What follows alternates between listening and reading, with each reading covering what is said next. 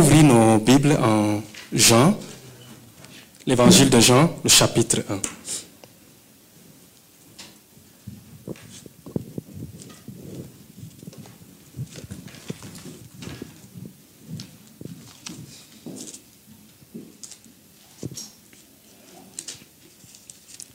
Pour ceux qui connaissent l'évangile de Jean, euh, l'évangile de Jean est, nous avons trois évangiles, quatre évangiles, et les trois premiers évangiles sont appelés les évangiles synoptiques. Et l'évangile de Jean est différencié de ces trois évangiles par le fait qu'il ne, il ne suit pas la même logique que les trois autres évangiles. Mais au-delà de cette, de cette différence, chaque évangile a un thème bien déterminé qu'il suit. Par exemple, Matthieu suit le thème de, euh, du Messie qui vient pour, euh, comme étant le roi d'Israël. Donc Matthieu parle aux Juifs et il leur présente Jésus comme étant le Messie tant attendu, puisque les Juifs étaient en train d'attendre le Messie. Mais Marc, lui, s'adresse à un public plus romain. Alors, pour les Romains, euh, être serviteur était quelque chose de très important. Donc ce qui va, ce qui va voir que Marc va présenter euh, Christ aux Romains comme l'infatigable serviteur. C'est un fatigable serviteur qui va être tout le temps, qui est très diligent dans, dans sa, sa tâche. Alors nous allons voir après cela, Luc lui va par écrire en ayant en tête les Grecs. Alors il va présenter Christ comme étant le Fils de l'homme. Il va le présenter comme étant le Fils de l'homme au grec. Mais Jean va écrire en ayant, on peut dire, il écrit son message après que tous les autres ont écrit leurs évangiles. C'est la dernière évangile qui va être écrite. Et il va l'écrire à un public plus large. On l'appelle souvent l'évangile pour quiconque croit. Donc cet évangile est destiné à quiconque. Donc que ce soit juif, grec, romain ou, ou, païen. Donc cet évangile est destiné à tout le monde. Alors je voudrais que qu'on puisse parcourir un tout petit peu l'évangile de Jean, afin que nous puissions voir au travers de cet évangile plusieurs moments où Christ rencontre des personnes. Et au travers de cette rencontre avec ces gens, Christ va transformer leur, vie. Alors, je voudrais que nous puissions ensemble parcourir l'évangile de Jean. Et nous allons le faire euh, tout au long de cette année. Euh, quand j'aurai l'occasion de pouvoir prêcher, nous pourrons ensemble pouvoir visiter certains de ces moments. Aujourd'hui, je voudrais que nous puissions voir la première des rencontres de Christ avec des personnes. C'est en Jean le chapitre 1, le verset 35 à 42. Ici, on voit Christ qui va rencontrer trois personnes. Et nous allons voir comment est-ce que Christ va transformer leur vie. En effet, en Jean 3, 16, on nous dit, car Dieu a tant aimé le monde qu'il a donné son Fils unique, afin que quiconque croit en lui ne périsse point, mais qu'il est la vie éternelle. Cela, nous allons le voir tout au long de ce chapitre, de, euh, tout au long de cet évangile de Jean. Christ qui vient pour donner sa vie, le Fils unique de Dieu, afin que quiconque croit ne périsse point, mais qu'il ait la vie éternelle. Alors aujourd'hui, je voudrais que nous puissions voir la première rencontre de Christ.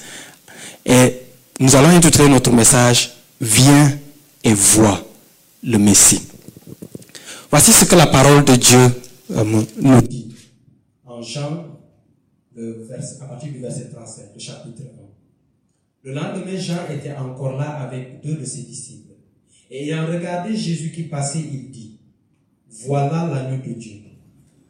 Les deux disciples l'entendirent prononcer ces paroles et ils suivirent Jésus. Jésus se retourna et voyant qu'il le suivait, il leur dit, Que cherchez-vous? Ils lui répondirent, Rabbi, ce qui signifie maître, où demeures-tu? Venez, leur dit-il, et voyez. Ils allèrent et ils virent où il demeurait. Et ils restèrent auprès de lui ce jour-là. C'était environ la dixième heure. André, frère de Simon Pierre, était l'un d'eux, des deux qui avaient entendu les paroles de Jean et qui avaient suivi Jésus. Ce fut lui qui rencontra le premier son frère Simon et lui dit, nous avons trouvé le Messie, ce qui signifie Christ. Il le conduisit vers Jésus. Jésus l'ayant regardé dit, tu es Simon, fils de Jonas. Tu seras appelé Céphas, ce qui signifie Pierre. Prions. Père éternel Dieu, puisses-tu nous permettre pendant ces moments que nous allons passer ensemble dans ta parole, à pouvoir non seulement t'entendre, nous parler, mais aussi, Père éternel Dieu, à mettre en pratique ce que tu as pour nous. Je te demande tout cela dans le beau et précieux nom de notre Seigneur Jésus-Christ. Amen. Je voudrais que nous puissions voir ici, premièrement, le témoignage sur le Messie. Jean, on nous dit le lendemain, était encore là avec deux de ses disciples. Et ayant regardé Jésus qui passait, il dit, voilà l'agneau de Dieu.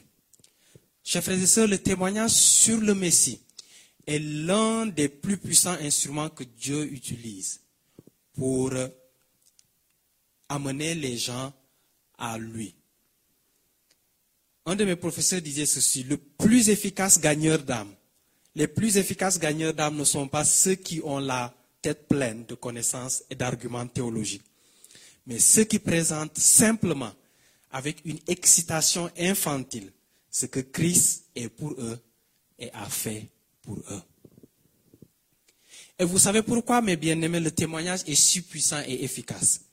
Premièrement, c'est que le témoignage détourne le regard sur soi-même, sur le témoin, pour le placer sur l'objet du témoignage, qui est le Messie, le Sauveur. L'apôtre Paul dit ceci aux Corinthiens. Il le dit en 1 Corinthiens 2, à partir du verset 1 jusqu'au verset 2. Pour moi, frère, lorsque je suis allé chez vous, ce n'est pas avec une supériorité de langage ou de sagesse que je suis allé vous annoncer le témoignage de Dieu. Car je n'ai pas eu la pensée de savoir parmi vous autre chose que Jésus-Christ et Jésus-Christ crucifié. Jésus-Christ et Jésus-Christ crucifié. C'est ça l'objet de notre témoignage. La deuxième chose, c'est que le témoignage est la seule arme d'évangélisation que tous les chrétiens ont, quelle que soit leur maturité qu'il soit bébé spirituel ou mature dans la foi. C'est une arme que nous avons tous. Celui qui est sauvé aujourd'hui même, à la seconde qui suit, peut utiliser son témoignage pour gagner quelqu'un à Christ. C'est quelque chose, il ne connaît, la personne vient d'être sauvée. Elle ne connaît pas tout notre langage théologique, mais elle sait une chose. Que qui est Jésus-Christ, c'est son sauveur. Voici ce qu'il a fait et, alors elle peut témoigner. Alors, nous voyons ici le témoignage de Jean-Baptiste qui amène ses deux disciples, dont l'un est André, à suivre Jésus.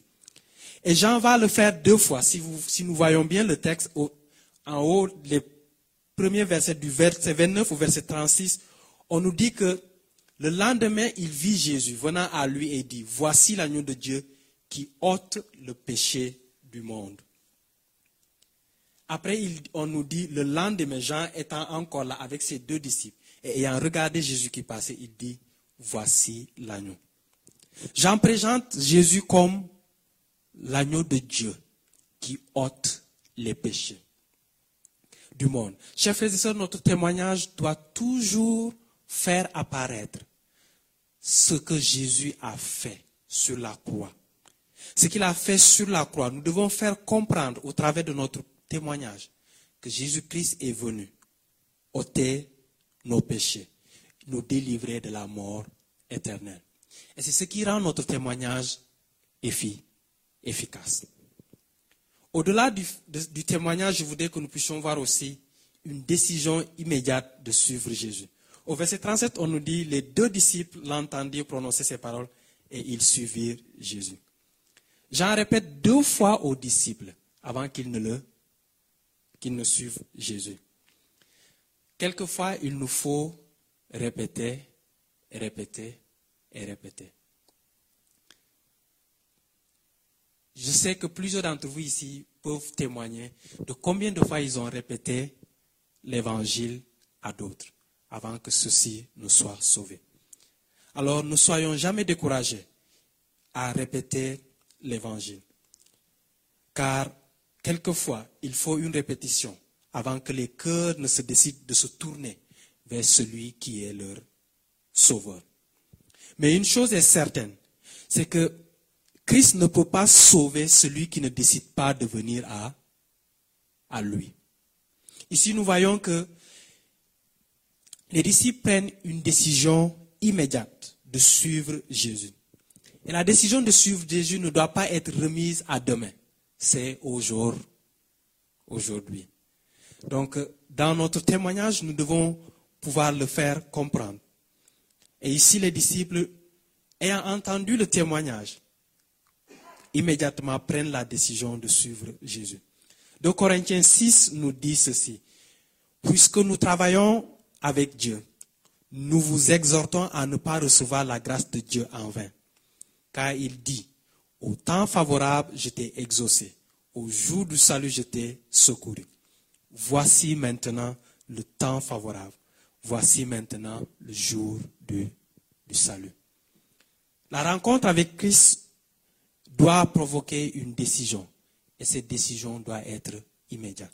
Au-delà même du salut, dans notre vie de tous les jours, quand le Saint-Esprit nous parle, la décision doit être immédiate. Parce que chaque jour, Dieu nous appelle à suivre Christ dans là où il nous conduit. Nous voyons ici un témoignage, nous voyons une décision immédiate. Mais aussi nous voyons un questionnement des motivations. Voyez ce que Christ dit. On nous dit qu'il se retourna et il leur posa une question.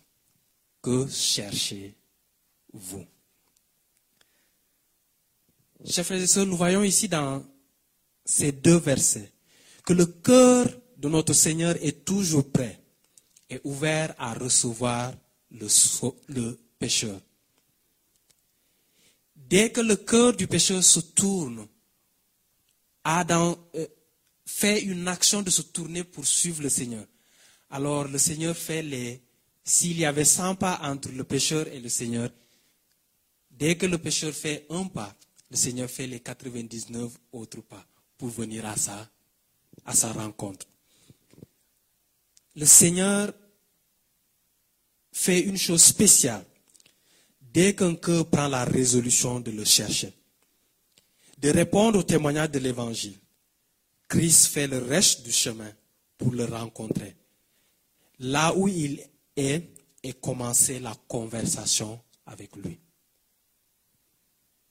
Tel un père attend avec impatience les mains tendues de son enfant. Ainsi le Seigneur, chacun de nous, il attend chacun d'entre nous. Ésaïe 38, 18 nous dit ceci. Cependant, l'Éternel désire vous faire grâce et il se lèvera pour vous faire miséricorde, car l'Éternel est un Dieu juste Heureux tous ceux qui espèrent en lui.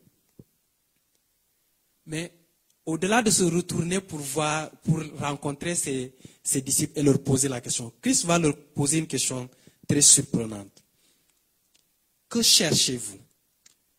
Que puis-je faire pour vous?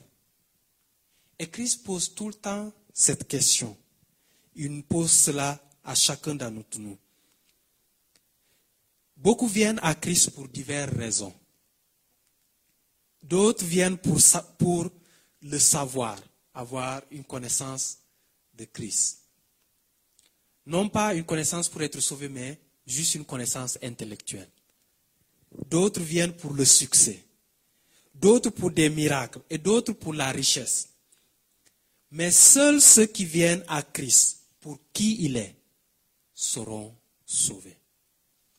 Alors, c'est pourquoi Christ leur pose la question. Pourquoi Que cherchez-vous?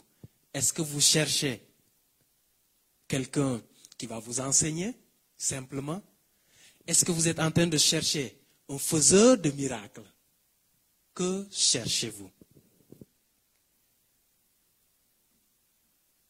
L'agneau de Dieu qui ôte le péché du monde. C'est cela que les disciples sont venus chercher. Ils sont venus chercher l'agneau de Dieu qui ôte le péché du monde. Ainsi, ils vont pouvoir demeurer avec lui et ils vont communier avec lui. Et quand ils vont quitter sa présence, ils vont quitter sa présence transformée.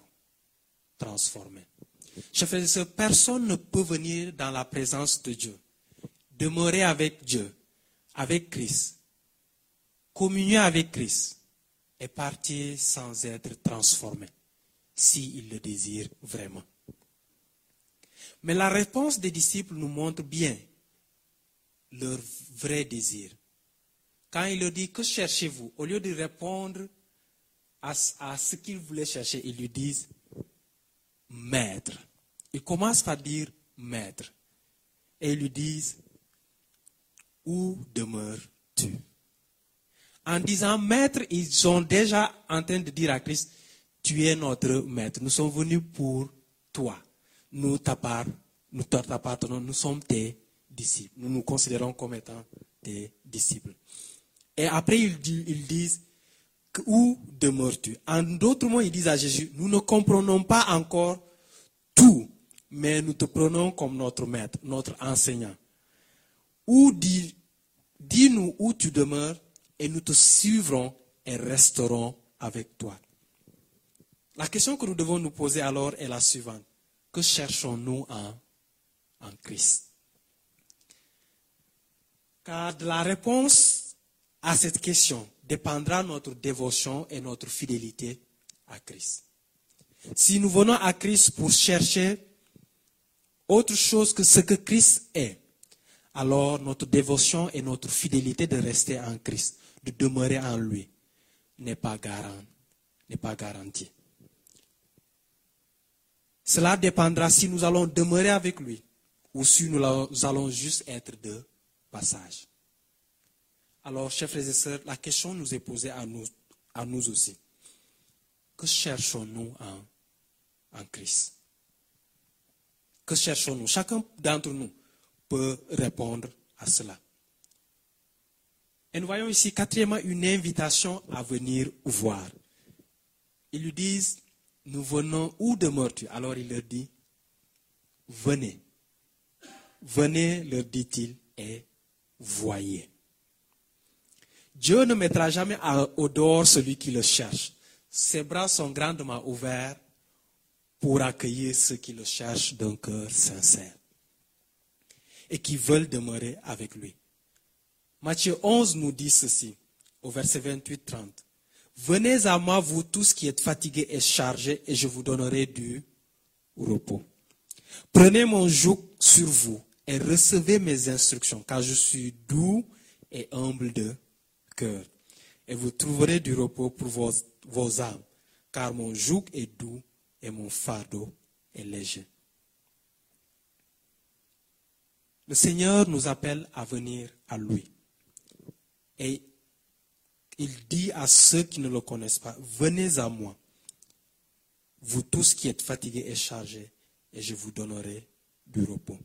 En Jean 6, au verset 37 à 40, il dit ceci, tous ceux que le Père me donne viendront à moi, et je ne mettrai pas d'or celui qui vient à moi, car je suis descendu du ciel pour faire non ma volonté, mais la volonté de celui qui m'a envoyé. Or, la volonté de celui qui m'a envoyé, c'est que je ne perde rien de tout ce qu'il m'a donné, mais que je le ressuscite au dernier jour. La volonté de mon Père, c'est que quiconque voit le Fils et croit en lui ait la vie éternelle, et je le ressusciterai au dernier jour. Chers frères et sœurs, Christ ne va jamais mettre au dehors celui qui vient à lui. Et il nous montre ceci par ses disciples Ici, quand ces deux personnes, disciples de Jean-Baptiste, viennent à lui, ils lui disent, où demeures-tu? Il leur dit, venez, venez et voyez. Au-delà d'une invitation à venir voir, nous voyons ici, après, une vie transformée. une vie transformée par le Messie. Quand nous venons à Jésus et que nous communions avec lui et que nous demeurons avec lui, nous retournons transformés. Au verset 40, on nous dit que André, frère de Simon, était l'un de ceux qui avaient entendu les paroles de Jean et qui avaient suivi Jésus. Ce fut lui qui rencontra le premier son frère Simon et lui dit, nous avons trouvé le Messie, ce que signifie Christ. Et il le conduisit vers Jésus-Christ. André quitte la présence de Christ transformé. Il est maintenant sauvé et sa conversion est évidente au travers de ses paroles à Pierre. Quand il va voir Pierre, il, ne va pas lui dire, euh, peut-être que nous avons trouvé. Il lui dit, Pierre, nous avons trouvé le Messie. Nous avons trouvé le Christ. Alors il, il a déjà cru que Jésus-Christ est le Messie attendu. Il a trouvé le Sauveur que la nation attend depuis des siècles.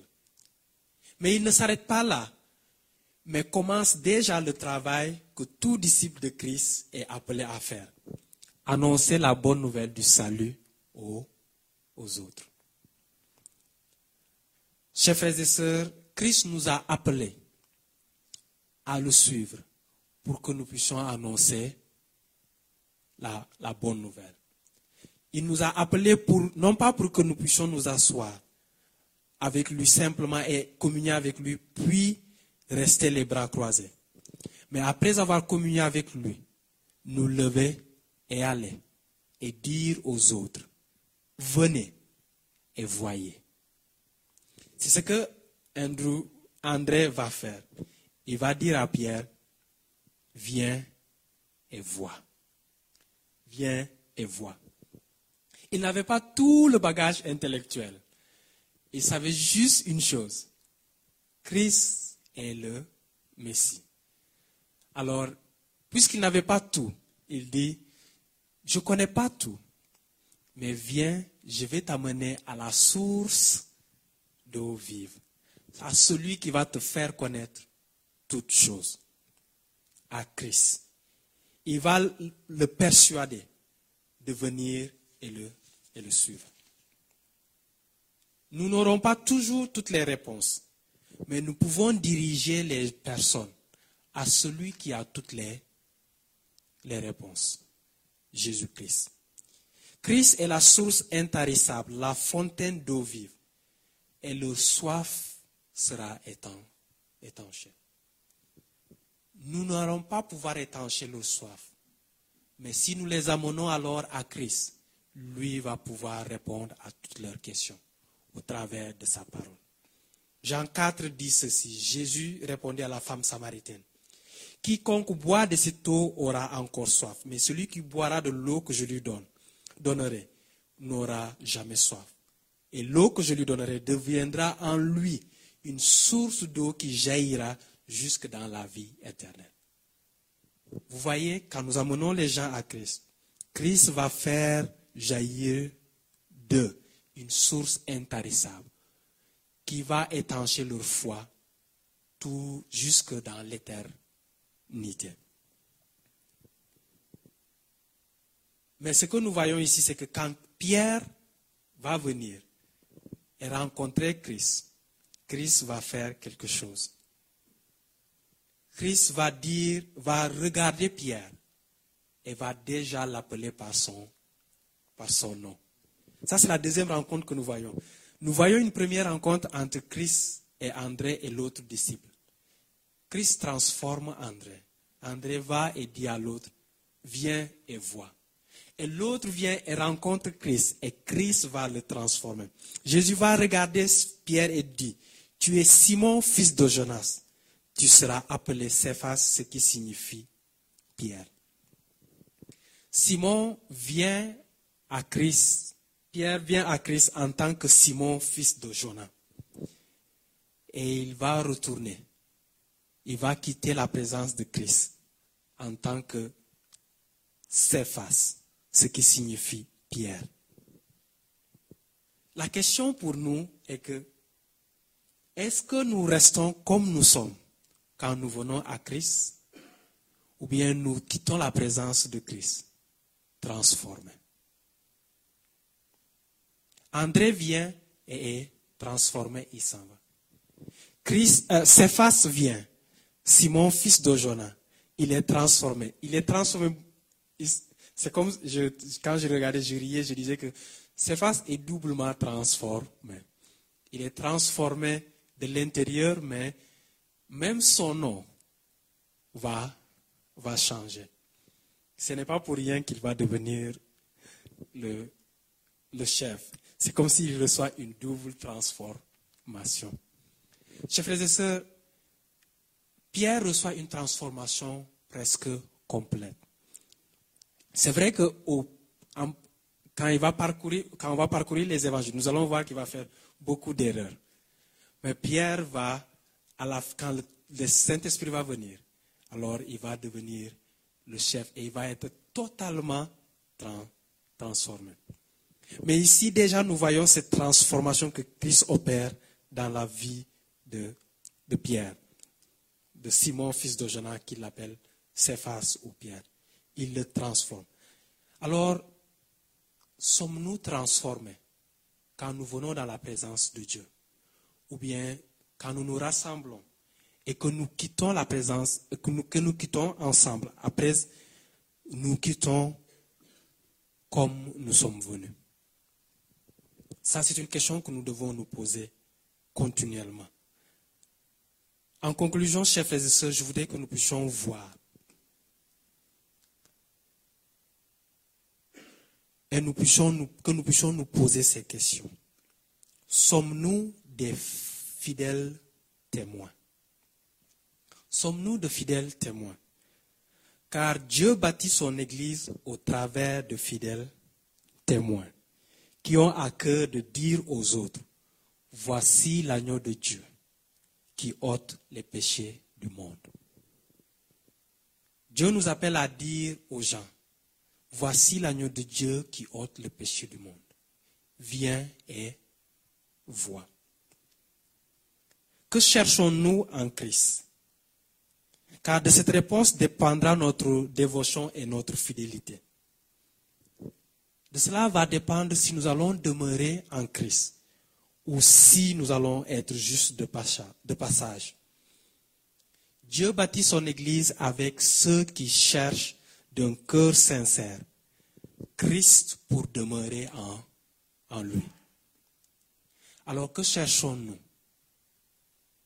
Sommes-nous de fidèles témoins? Et que cherchons-nous?